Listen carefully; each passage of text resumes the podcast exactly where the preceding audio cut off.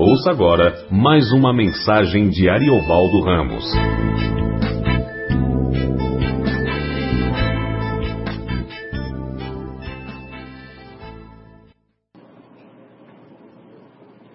Boa noite, a graça a paz do Senhor.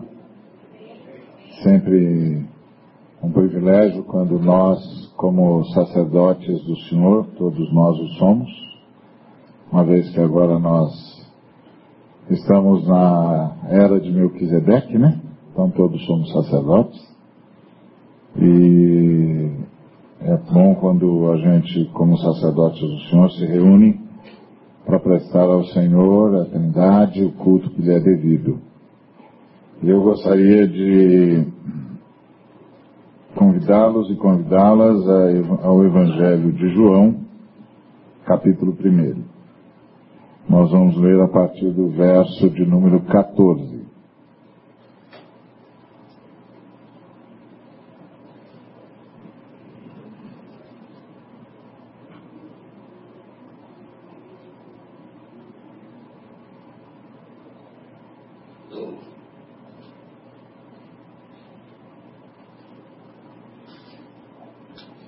E o Verbo se fez carne e habitou entre nós cheio de graça e de verdade. E vimos a sua glória, glória como do unigênito do Pai. João testemunha a respeito dele e exclama: Este é o de quem eu disse: O que vem depois de mim tem, contudo, a primazia, porquanto já existia antes de mim porque todos nós temos recebido da sua plenitude e graça sobre graça. Porque a lei foi dada por intermédio de Moisés. A graça e a verdade vieram por meio de Jesus Cristo. Ninguém jamais viu a Deus. O Deus unigênito que está no seio do Pai é quem o revelou. Obrigado, Senhor, por tudo que o Senhor já tem ministrado. Em nome de Jesus, rogamos por tua palavra. Não temos mérito algum para, para que possamos pedir-te que nos dirijas a tua palavra, nos manifestes, nos ilumines com a tua palavra, mas o fazemos em nome de Jesus, confiados exclusivamente no sangue precioso de Jesus, os méritos do Cristo,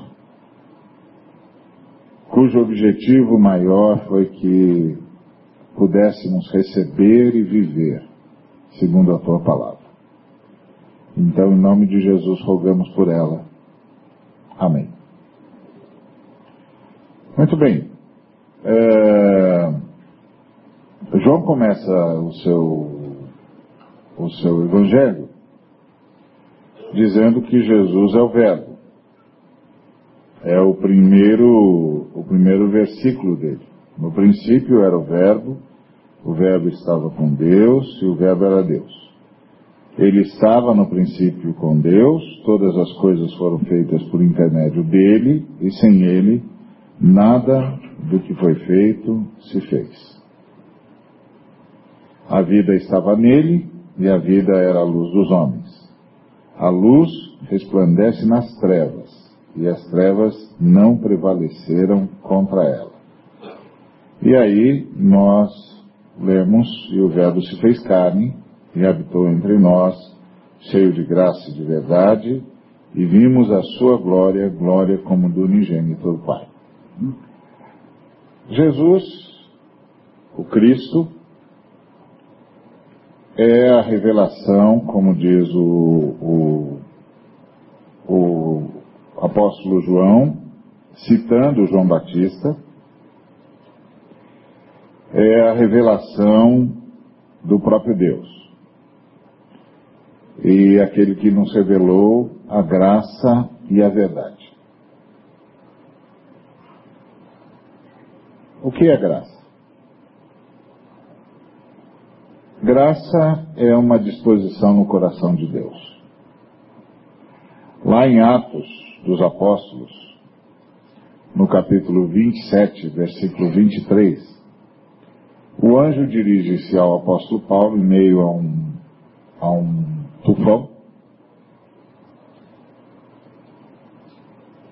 E um iminente, um iminente naufrágio. O anjo se dirige a, a Paulo e diz assim, que eles iriam, que ele teria de ir para Roma, que Deus o queria levar para Roma, e o levaria, que eles perderiam o barco, que eles perderiam as cargas, mas que Deus, por sua graça, concedia a Paulo todos os que com ele navegavam. E ali na fala do anjo, a palavra graça ganha o conteúdo com o qual a gente deve lê-la. Na fala do anjo, graça é uma disposição no coração de Deus a favor dos homens e, portanto, de toda a sua criação. É uma disposição. Por causa dessa disposição divina, todas as coisas foram criadas, mantidas e resgatadas.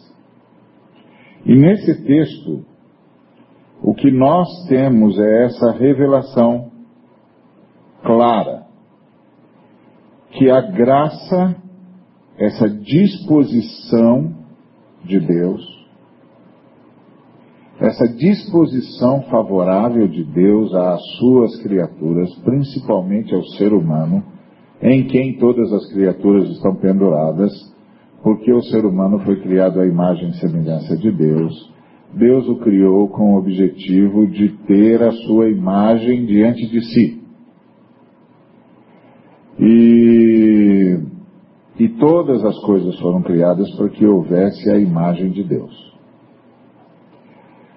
E graça, segundo o anjo fala a Paulo, é essa disposição que Deus tem em relação aos seres humanos. E por ter em relação aos seres humanos, tem em relação a toda a criação. Então é uma disposição favorável. Isso é bom que se saliente, porque, principalmente nos dias de hoje, tem um montão de gente que fala da graça como se a graça fosse a quarta pessoa da Trindade. Né? Ah, a graça te ama, a graça te entende, a graça te perdoa, a graça te abraça. A graça é uma disposição no coração de Deus. Quem ama é a Trindade, quem abraça é a Trindade, quem se manifesta é a Trindade, quem fala é a Trindade. Agora, a Trindade faz isso por causa de uma disposição favorável no coração da Trindade em relação aos homens. E a essa disposição favorável no coração da Trindade, em relação a nós e a toda a criação, nós chamamos de graça. E o, o, o apóstolo João disse que, que o, o, o João Batista ensinou que você nunca pode esquecer que esse texto que nós lemos a partir do versículo 15 até o versículo 18 é o testemunho de João Batista. João Batista, que foi o precursor de Jesus, ele testemunha a respeito dele e exclama: Este é o de quem eu disse, o que vem depois de mim. Tem, contudo, a primazia, porquanto já existia antes de mim. Porque todos nós temos recebido da sua plenitude e graça sobre graça. Porque a lei foi dada por intermédio de Moisés. A graça e a verdade, a graça e o propósito do, do Pai vieram por meio de Jesus Cristo. Ninguém jamais viu a Deus. O Deus unigênito, que está no seio do Pai, é quem o revelou.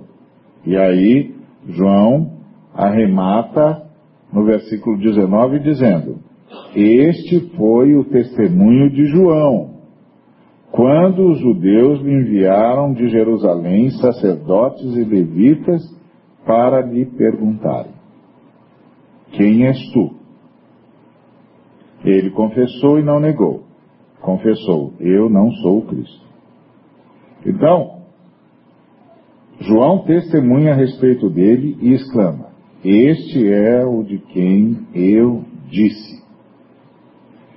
E ele nos dá algumas informações. Primeira informação: ele tem a primazia. Ele tem a primazia. Ele é o maior. Ele é incomparável. Ele está acima de todos. Ele é o princípio de tudo. Ele tem a primazia. Por quê? Porque ele já existia antes de mim. Ele já existia antes de mim. E é óbvio que o João não está falando do nascimento natural do Cristo, porque ele é mais velho do que Jesus.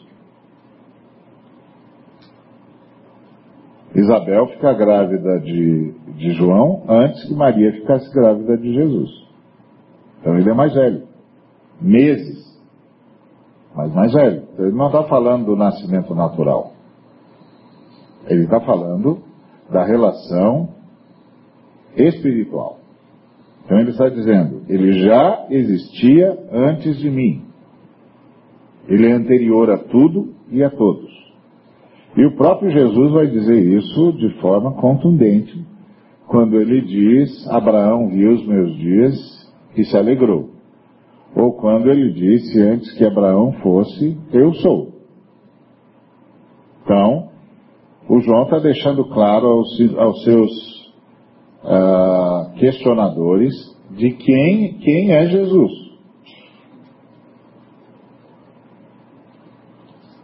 Ou seja, eles não tinham como dizer, não nos foi anunciado. Foi. João testemunha a respeito dele e exclama: Este é o de quem eu disse. O que vem depois de mim tem, contudo, a primazia, porquanto já existia antes de mim. Então, primeira informação, ele aparece na história depois de João. João prepara o caminho dele, mas ele é antes de João. Ele é antes de João, ele é antes de Abraão, ele é antes de todos. Aliás, ele é antes de tudo, porque o João nos dá uma segunda informação. E a segunda informação que ele nos dá é: Todos nós temos recebido da sua plenitude e graça sobre graça. E o João não está falando do ministério de Jesus de Nazaré.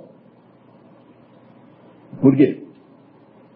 Porque enquanto João está pregando, Jesus de Nazaré não começa o ministério dele.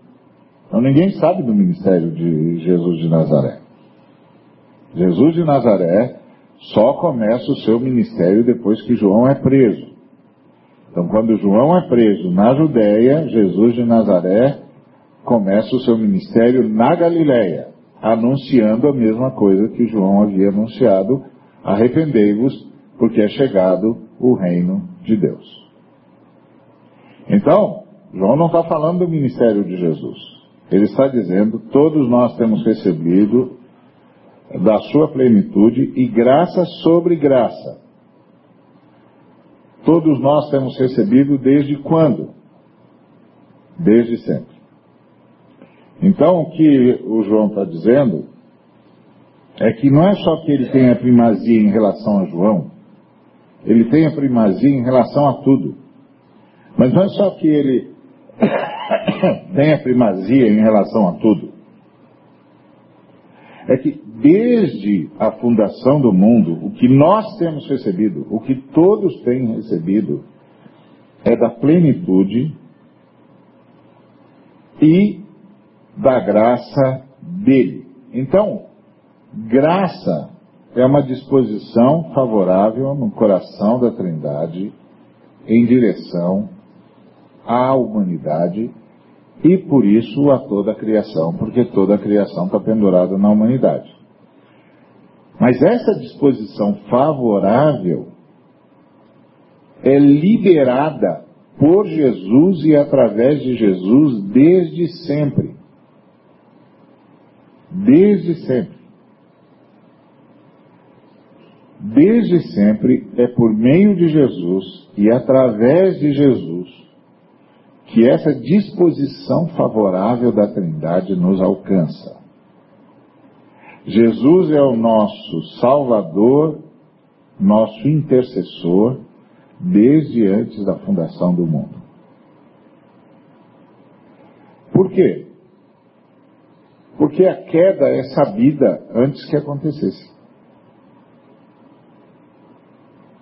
A queda é sabida antes que acontecesse. Porque Deus é onisciente. E Deus é onisciente porque Deus é eterno. Deus não é onisciente porque determinou as coisas. Deus é onisciente porque é eterno.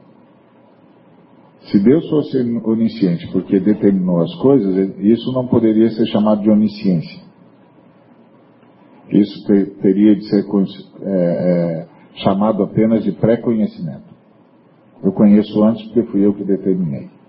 Mas onisciência é a capacidade de Deus de saber de todas as coisas sem precisar determinar coisa nenhuma. Por isso que ele é onisciente, porque ele está fora do tempo. A eternidade não é um tempo que não tem fim. A eternidade é a ausência do tempo. Então Deus é eterno, Deus é fora do tempo. E todo o tempo, o tempo todo, está diante de Deus. E aí ele interfere onde ele quiser interferir e determina o que ele quiser determinar. Porque além de ser onisciente, ele é soberano. Agora, o que o, o João está nos, nos ensinando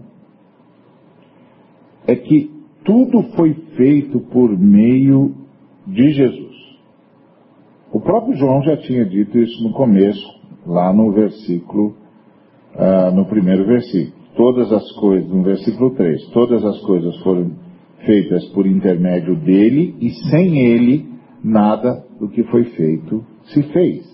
Então Jesus, o Deus Filho, o Deus unigênito, como João chama, é aquele que é responsável para que toda disposição favorável da Trindade seja derramada em nós e sobre nós, desde antes da fundação do mundo. Inclusive é o responsável pela fundação do mundo, porque ele banca a fundação do mundo diante da queda que é sabida. Deus sabe que, o que nós vamos fazer e banca, e a criação do mundo é bancada pelo Cristo antes da fundação do mundo. Por isso que o apóstolo Pedro disse que o sangue de Cristo é conhecido e efetivo desde antes da fundação do mundo, porém manifesto no fim dos tempos por amor a nós. Então é isso que o João está nos informando, João Batista, não é o João Evangelista. João Batista está dizendo, ele já existia antes de mim, ele já existia antes de Moisés, ele já existia antes de Abraão, ele já existia antes de Adão, ele já existia antes de todas as coisas. Todas as coisas foram feitas por intermédio dele. Todas as coisas foram feitas por intermédio dele, e sem ele nada do que foi feito se fez. Agora, você notou o que o texto está dizendo? O texto não está dizendo todas as coisas foram feitas por ele. O texto está dizendo todas as coisas foram feitas por intermédio dele. Não por ele, por intermédio dele. Ou seja, é o que o João está dizendo desde sempre nós recebemos da sua plenitude e graça sobre graça. Ele bancou a nossa criação. Ele bancou a criação do mundo. Desde sempre foi na plenitude do seu sacrifício que a graça, a disposição favorável de Deus aos homens foi manifesta. Então, todos nós temos recebido da sua plenitude, desde sempre. Ele é a ponte entre a Trindade e a criação. A ponte entre a Trindade e a manutenção de tudo. A ponte entre a Trindade e o resgate de tudo. Ele tem a primazia. Tudo foi feito por intermédio dele. Se ele não tivesse se disposto, se ele não tivesse bancado todas as coisas, nada do que existe haveria.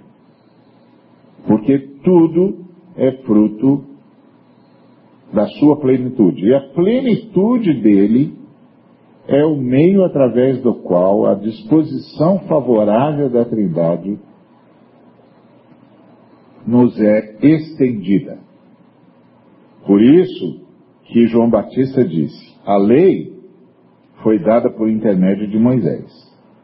A graça e a verdade vieram por meio de Jesus Cristo. Agora, João Batista dizer isso é extremamente importante. Porque quem é João Batista? João Batista é o, único, o último sacerdote da linha de Arão. Depois de, de, de, João Batista, o sacerdócio da ordem de Arão vai desaparecer. João Batista vai transferir tudo a Jesus. E Jesus não é sacerdote segundo a ordem de Arão. Jesus é sacerdote segundo a ordem de Melquisedeque. Então, uma nova ordem sacerdotal vai existir no universo, vai assumir a ponte entre a Trindade e os homens. E aí, ele é esse meio. E é interessante você perceber que o, o, o João Batista diz assim: a lei foi dada por meio de Moisés, mas a graça e a verdade vieram por meio de Jesus. Por que, que ele está dizendo que a graça é a verdade? A verdade aqui é o propósito de Deus e como se relaciona com Deus.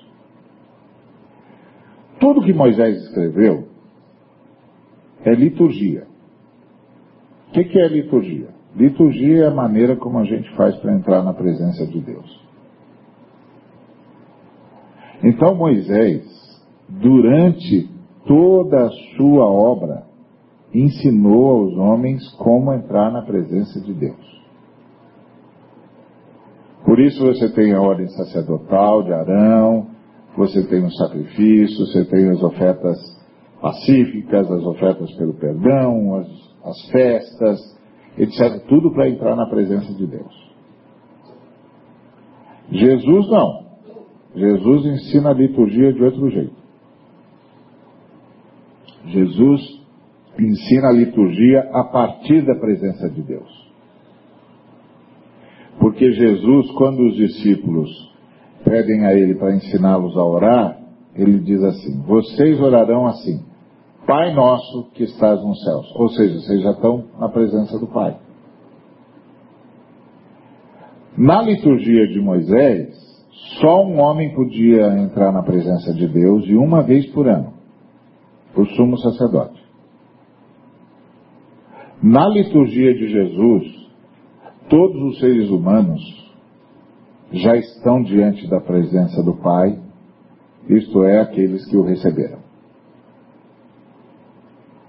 Então, Moisés traz a lei, que é essa, toda essa liturgia para entrar na presença do Pai. Jesus manifesta a disposição favorável do Pai e a aplica na história. E por isso que nós que recebemos a Jesus Cristo, não fazemos a caminhada para entrar na presença do Pai a gente já fala a partir da nossa estada na presença do Pai. Porque quem garante a nossa estada na presença do Pai é o sacrifício do Deus unigênito. Então nós já estamos lá. Nós já estamos lá. Ele é maior do que Moisés. Ele trouxe para a gente a verdade, a realidade da presença do Pai. E ele é a manifestação plena dessa disposição favorável da Trindade, do Pai, do Filho e do Espírito Santo, em relação a nós que a Bíblia chama de graça. E ele nos dá então uma outra informação, que ninguém jamais viu a Deus. O Deus unigênito que está no seio do Pai é quem o revelou. E essa é uma colocação fantástica. Porque quando, lá em Mateus 16, o, o apóstolo Pedro, respondendo à pergunta de Jesus, quem vocês dizem que eu sou? Ele responde, tu és o Cristo, filho do Deus vivo? Jesus vira para ele e diz assim, você é um homem feliz, porque você não sabe isso porque você é inteligente. Você sabe isso porque meu pai me revelou para você. Meu pai contou para você quem eu sou. E o João Batista está dizendo que nós só sabemos do Pai porque Jesus contou para a gente como ele é. Então, o que a gente é, percebe é o grande complô da Trindade. O Filho revela o Pai e o Pai revela o Filho para a nossa salvação. E o Espírito Santo vem morar em nós. Então, que informações que, que o João Batista está é, tá dizendo, está dando para a gente? Primeiro, Jesus é antes de tudo. Ele tem a primazia. Segundo, ele bancou todo o universo. Bancou e banca. Porque lá em Hebreus está escrito: pela fé nós cremos que todas as coisas criadas, visíveis e invisíveis, subsistem pela palavra do poder do Cristo. Então é ele que banca todo o universo. E aí, o apóstolo, o, o João Batista diz para a gente: foi dele que nós recebemos a plenitude e foi através dele que essa disposição favorável da Trindade em relação à criação foi liberada. E é por ele que é liberada. Desde antes da fundação do mundo. O que quer dizer que a fundação do mundo já é um ato da graça. Já é um ato de Deus por sua graça. Portanto, já é uma ação redentora porque a graça, essa disposição favorável de Deus em direção a nós, é manifesta pelo sacrifício de Jesus, o Cristo, pelo esvaziamento do Deus unigênito, que decide revelar-nos o Pai. E ele decide revelar-nos o Pai sendo o meio através do qual nós somos criados. Então, meu irmão, minha irmã, toda a criação tem um propósito. Que o Pai seja conhecido, que a disposição favorável do Pai seja derramada que a graça, que a, a disposição favorável do Pai triunfe na história. Então, todo o movimento desde antes da eternidade até o último movimento da Trindade é um movimento de salvação. É um movimento de redenção. E é um movimento de salvação, e é um movimento de redenção, porque nasce no sacrifício do Deus unigênito. É operado através do sacrifício do Deus unigênito. É manifesto através do sacrifício do Deus unigênito. O Deus unigênito se fez carne e habitou entre nós. E manifestou a sua glória manifestou a sua capacidade sacrificial. Manifestou a maneira como ele bancou o universo. Então, a vida, a existência, passa a ser um meio e não um fim. Porque a queda é sabida. E o, o Deus unigênito tem de se sacrificar para que haja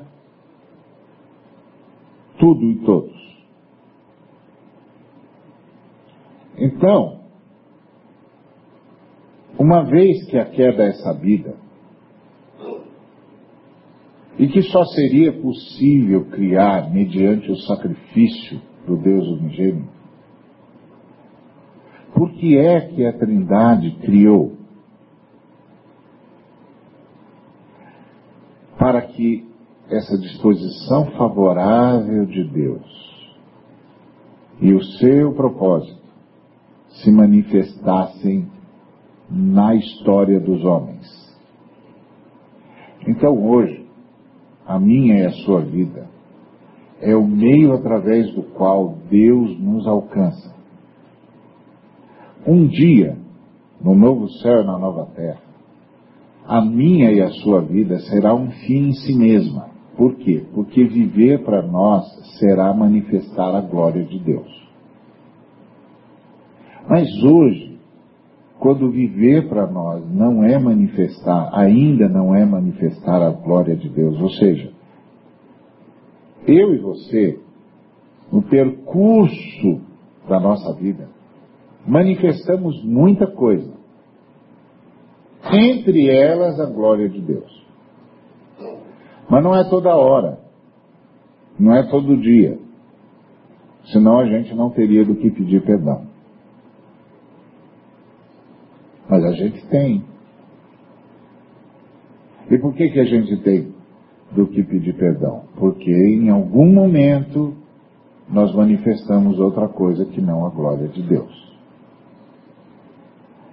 Então a vida não é um fim em si mesma, porque ela não cumpre o seu propósito. Então, por que Deus decidiu que nós existiríamos mesmo tendo de passar por essa vida que não o glorifica plenamente? Porque Ele decidiu, graças ao sacrifício do Cristo, manifestar a sua bondade, a sua, o seu favor a nós e o seu propósito conosco e em nós, que o João Batista chama de a verdade. Porque todas as coisas existem. Por que estamos aqui? Por que Jerusalém existe? Por que Israel existe? A verdade. A razão de todas as coisas. O motivo de todas as coisas. É manifesto através da encarnação do, do Deus unigênito, da manifestação do Cristo. Para quê? Para que Deus pudesse alcançar aqueles que amou desde antes da fundação do mundo. Por que que Deus, que é onisciente e sabia da nossa queda, simplesmente não mudou de projeto.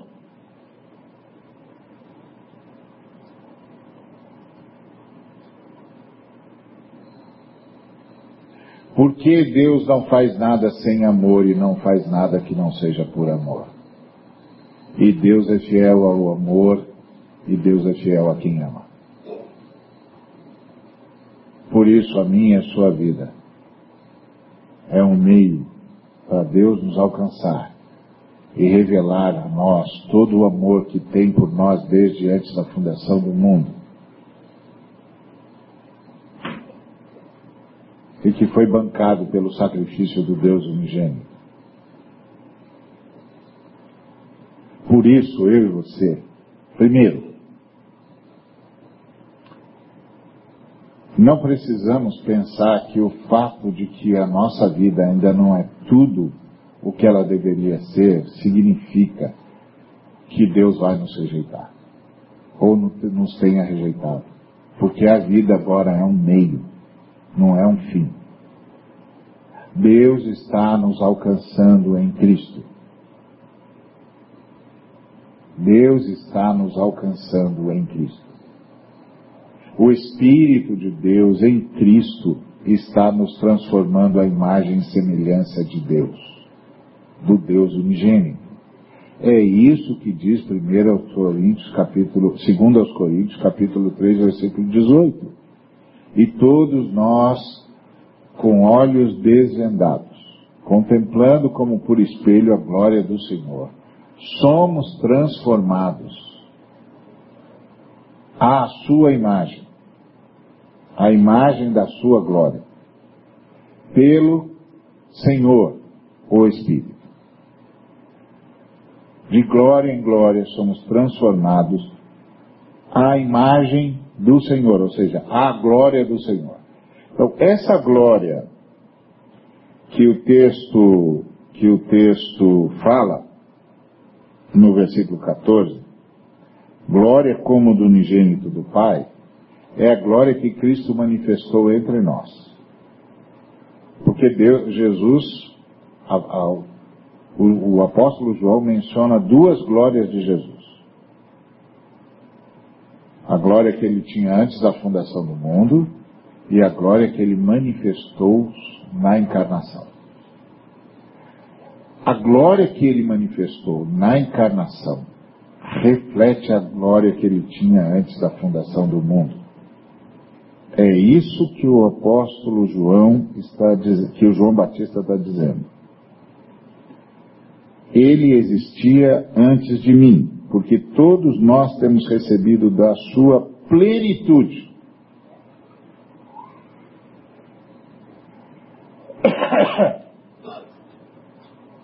A plenitude de Jesus, de Deus unigênito, é a glória que ele tinha antes da fundação do mundo. Que ele diz lá em João 17: Pai, agora glorifica-me com a glória que eu tive contigo antes que houvesse mundo. E a glória que a gente vê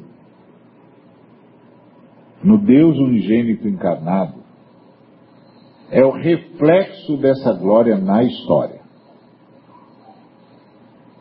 É ali que nós observamos com quão grande amor a Trindade nos amou. Então, quando você olhar para a sua vida, quando você olhar para as suas fraquezas, quando você olhar para a sua angústia, quando você olhar pela, para a sua incapacidade de não pecar, quando você olhar para o fato de que você fez de novo o que disse que não ia fazer, o que é que tem de vir ao meu e ao seu coração? que Deus está nos alcançando nessa vida por causa do sacrifício do Deus unigênito. Que através do Deus unigênito, todo o favor da Trindade foi derramado em nós e a nós. E que graças ao Deus unigênito, o Espírito Santo está nos transformando, está nos alcançando e que a vida, essa vida que vivemos agora, não é um fim em si mesma. É um meio através do qual a Trindade nos alcançou. E quem somos nós, aqueles que a Trindade alcançou nessa vida? Nós somos aqueles que o Pai amou desde antes da fundação do mundo. E por isso não abriu mão do projeto, mesmo sabendo da queda. E por isso, o Deus unigênito bancou com o seu sacrifício a criação, a manutenção e o resgate de tudo. A fé cristã ensina que o favor de Deus nos criou nos mantém, nos salva e nos transforma. Que sem o favor de Deus não é possível. E que o favor de Deus é dispensado por nós por meio do sacrifício do Deus unigênito, que é um sacrifício anterior à fundação do mundo, porém manifestado na história por amor de nós, como diz o apóstolo Pedro. E que por isso, nosso clamor tem de ser constantemente um só. Venha o teu reino e faça-se a tua vontade. É a essa oração que a Trindade está respondendo.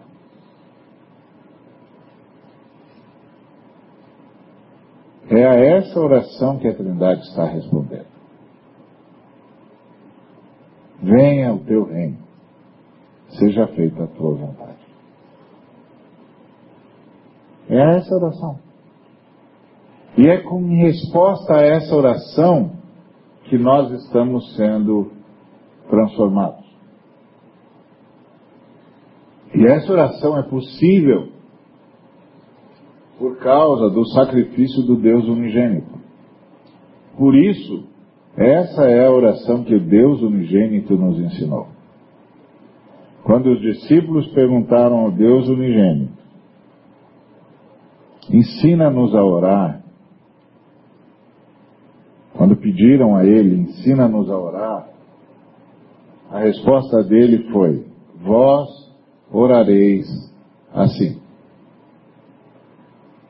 Pai nosso que estás nos céus, santificado seja o teu nome. Venha a nós o teu reino e seja feita a tua vontade, assim na terra como no céu. Então, É isso que o João Batista está dizendo. É interessante que o João Batista diz isso, mas a gente nunca se lembra, né? A gente sempre lê esse texto como se não fosse o João Batista que tivesse dito. Mas esse é o testemunho de João Batista, o precursor de Jesus, o profeta que anuncia Jesus. É o João Batista que diz: este é o que tem a primazia. E todos nós, desde sempre, temos recebido da sua plenitude, da sua glória. E é por meio dele que o favor de Deus nos é derramado.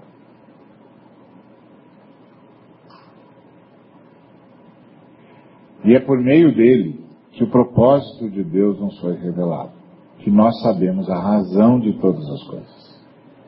E a razão de todas as coisas é a glória do Pai.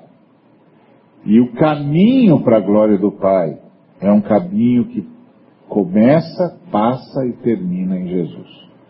Então, confie na obra de Jesus. O diabo vai tentar fazer você se acusar o tempo todo. Alguns pregadores vão tentar mostrar para você que você é, tem de fazer alguma coisa se você quiser ser salvo. Mas o texto diz que a lei veio por meio de Moisés. Mas o favor que a Trindade tem para nós desde sempre vieram por meio de Jesus. E que é Ele que nos revelou o Pai. É Ele quem nos salva. E é Ele quem nos transforma. Agora, não caia no outro lado que diz que já que o Senhor Jesus manifestou a sua graça, você pode viver do jeito que você quiser, que não faz nenhuma diferença. Não caia nessa esparrela, porque a graça o favor de Deus que veio por meio de Jesus Cristo permitiu a vinda do Espírito Santo. E o Espírito Santo veio para nos transformar. Uma pessoa que não está sendo transformada precisa se perguntar quando foi que realmente recebeu a Jesus.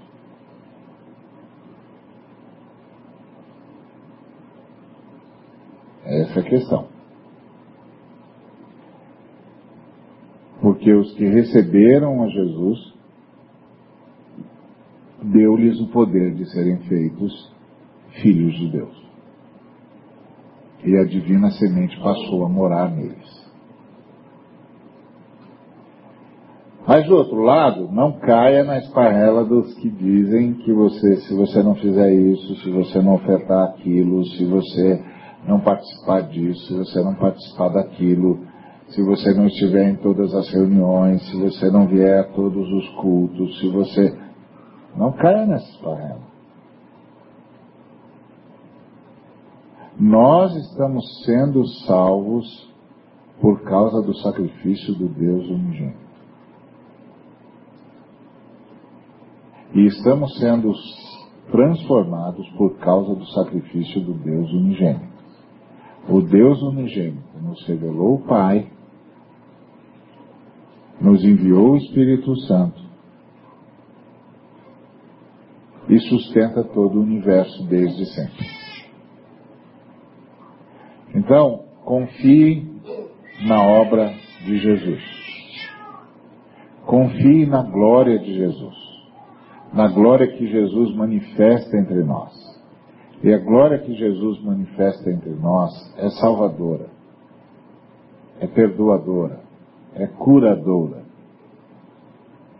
é transformadora. A glória que Jesus manifesta em nós é a, é a glória que nos atrai e que nos leva a fazer o bem. É a glória que nos salva. É a glória do unigênito do Pai. O Deus unigênito nos revelou o Pai. Ele veio do Pai para revelar-nos o Pai. Então, vamos viver nessa confiança. Vamos viver nessa fé. Vamos celebrar Jesus Cristo. O apóstolo Paulo diz que a gente tem de dar por Jesus Cristo graças a Deus. Interessante que nós há uma coisa que nós aprendemos. Nós aprendemos a agradecer a Deus em nome de Jesus Cristo. Então, a gente agradece a Deus é, e diz em nome de Jesus, amém. E isso, é, isso é ótimo. Mas a gente não agradece a Deus por Jesus Cristo. Que isso, e isso é muito interessante. Porque no final do capítulo 3,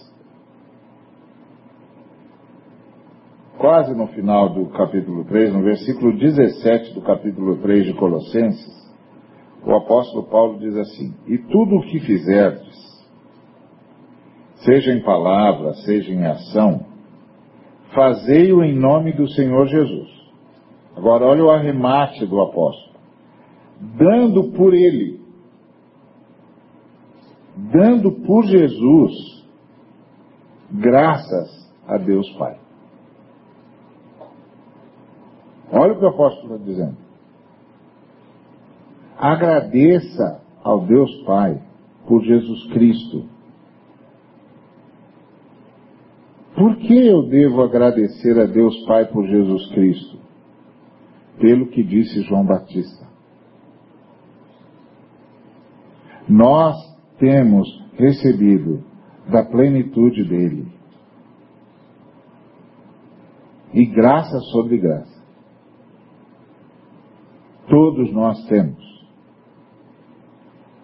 Então, é como se eu fosse agradecer pelo alimento e eu dissesse: Pai, eu te dou graças por Jesus Cristo. Porque graças ao sacrifício de Jesus Cristo, anterior à criação do mundo, esse alimento pode estar aqui. Eu estou aqui. E outros seres humanos estão aqui. Se o Deus unigênito, unigênito não tivesse aberto mão da sua glória, nada do que foi feito se faria. Nada do que há existiria. Nós te damos graças por Jesus Cristo ter aberto mão da sua glória. Para que neste momento nós pudéssemos desfrutar do teu amor. Manifesto nesse alimento. Pudéssemos desfrutar do prazer que só o Senhor conhece. Manifesto nessa possibilidade de degustar e saborear. E não permita que nos esqueçamos jamais que este pão que está aqui é o pão nosso. E que todos os seres humanos precisam ter acesso a ele. Porque ele só está aqui por causa de Jesus Cristo.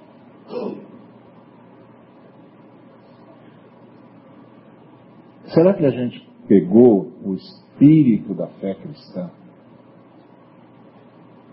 O que foi que Jesus, o Cristo, nos ensinou? Através dos seus apóstolos, através dos profetas que o antecederam, mas que sempre foram depois dele.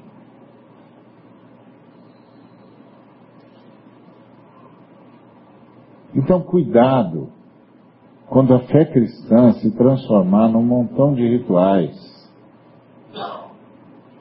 e num montão de gente especial e num montão de liturgias para que a gente chegue à presença de Deus. Porque o que Jesus Cristo nos ensinou, nos ensinou a partir de estarmos por seu sacrifício na presença do Pai Eterno.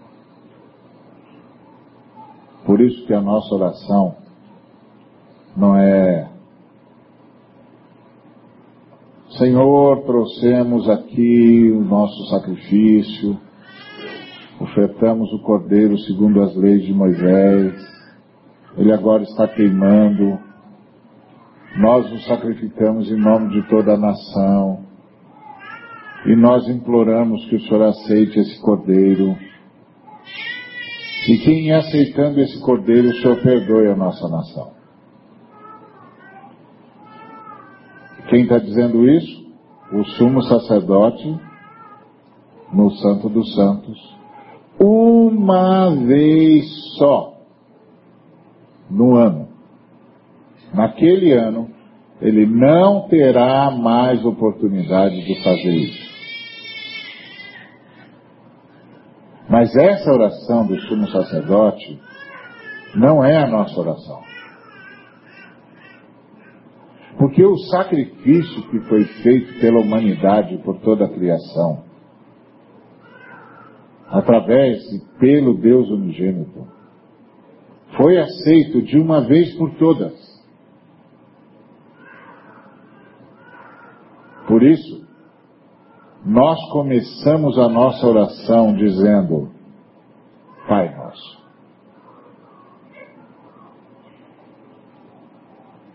Porque nós já começamos de dentro do Santo dos Santos. O Deus unigênito nos colocou lá. Então nós agradecemos ao Pai por Jesus Cristo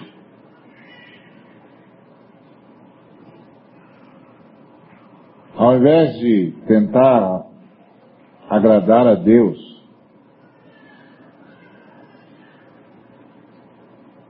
se agrade do que Deus fez.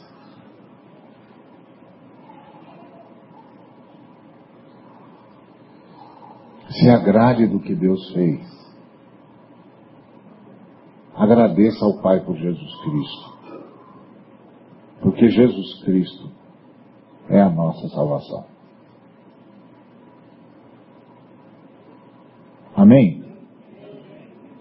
Não se deixe derrotar nem mesmo por si.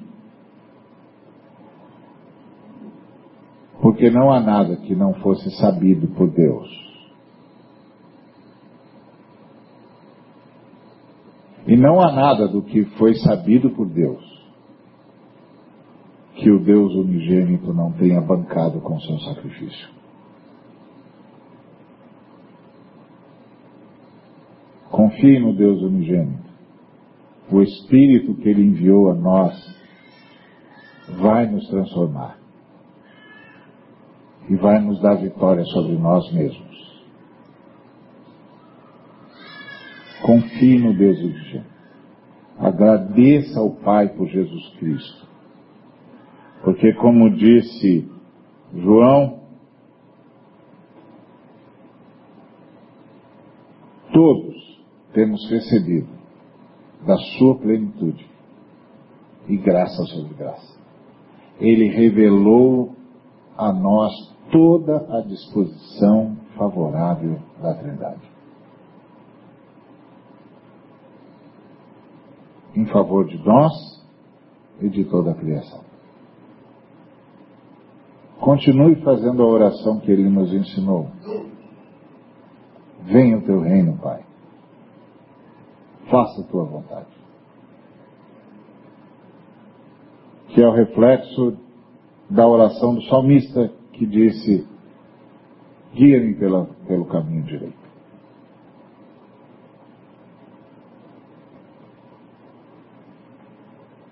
Amém?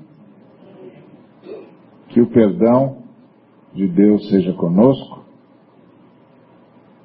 que o favor manifesto, assim como o perdão manifestos pelo Deus unigênito no seu sacrifício seja conosco, e que a ação poderosa e transformadora do Espírito Santo seja conosco e em nós, hoje e sempre. Amém. Que Deus nos abençoe, uma ótima semana